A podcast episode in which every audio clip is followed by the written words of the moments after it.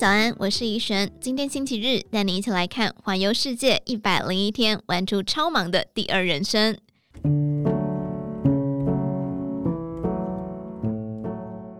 六年级的 Amy 和马来西亚籍先生 JC，二零一六年环游世界一百零一天，只差南极和南美洲没去。他笑说。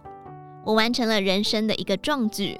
回台湾后，先生辞去竹科爆肝工程师的工作，他以自己喜爱的邮轮及熟龄游学为主题撰写部落格，并经营脸书，拥有一票粉丝。现在还办起熟龄游学团及邮轮之旅。退休后，他们忙到二十四小时都不够用，生活非常充实而且忙碌。Amy 和 JC 两人在英国读大学时认识而结婚。二零一零年之前旅居美国长达十年。二零一一年，JC 被派回台湾工作，因而回台定居。Amy 说，二零一六年原本老公要离职，老板让他留职停薪三个月，两个人去环游世界一百零一天。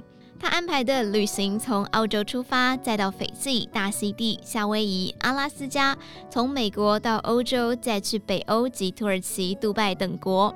很爱游轮的他安排了三趟游轮之旅，其中两趟分别跨越了大西洋和太平洋。这趟旅程约花费一百二十万元。他说：“首领的人不像年轻人，无法住在青年旅馆，两个人一天预算大约要三百美元。”很多人想要环游世界，但有太多借口不去。只有百分之一的人能够实现梦想。在完成人生的壮举后，他发现夫妻俩的精彩人生才正要开始。JC 回到工作岗位后，压力仍大到让他喘不过气。不久后，再度提出离职。二零一七年五月，终于成功离开待了十七年的上市电子公司工程师一职。因为 JC 的年薪很高，他表示，许多人在心理上会放不下高薪的工作，要放下薪水、地位、价值，很多人是没有办法的。其次，有些人会担心退休后要做什么，如何打发时间。有人一退休就老人痴呆或是生病，会害怕退休。此时，另一半的支持很重要。他们说，我们以前就常讨论退休后要去哪里玩，做什么事，有共同的兴趣。现在可以一起去做以前想做的事。退休前，他们搬到新竹居住，正式退休后就留在新竹。来到新环境，首先是重新建立人际关系。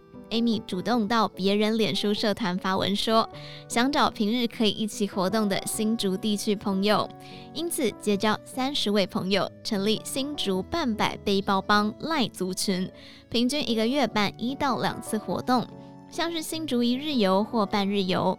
她说，老公退休后，我想两人之一要有事情做。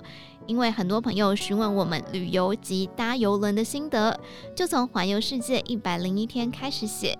Amy 原是家庭主妇，她形容自己是不满现状的中年主妇。二零一一年返台后，偶尔带带青少年游学团。年轻时，她就会写文章投稿，写部落格正好投她所好。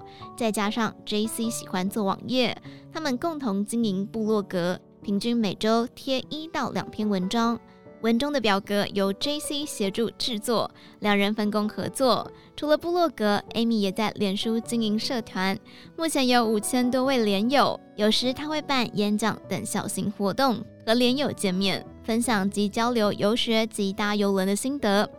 退休后做的事，如果是很有成就感，会觉得很有意思，因为夫妻俩兴趣一致，有共同目标，退休后反而过得更加精彩。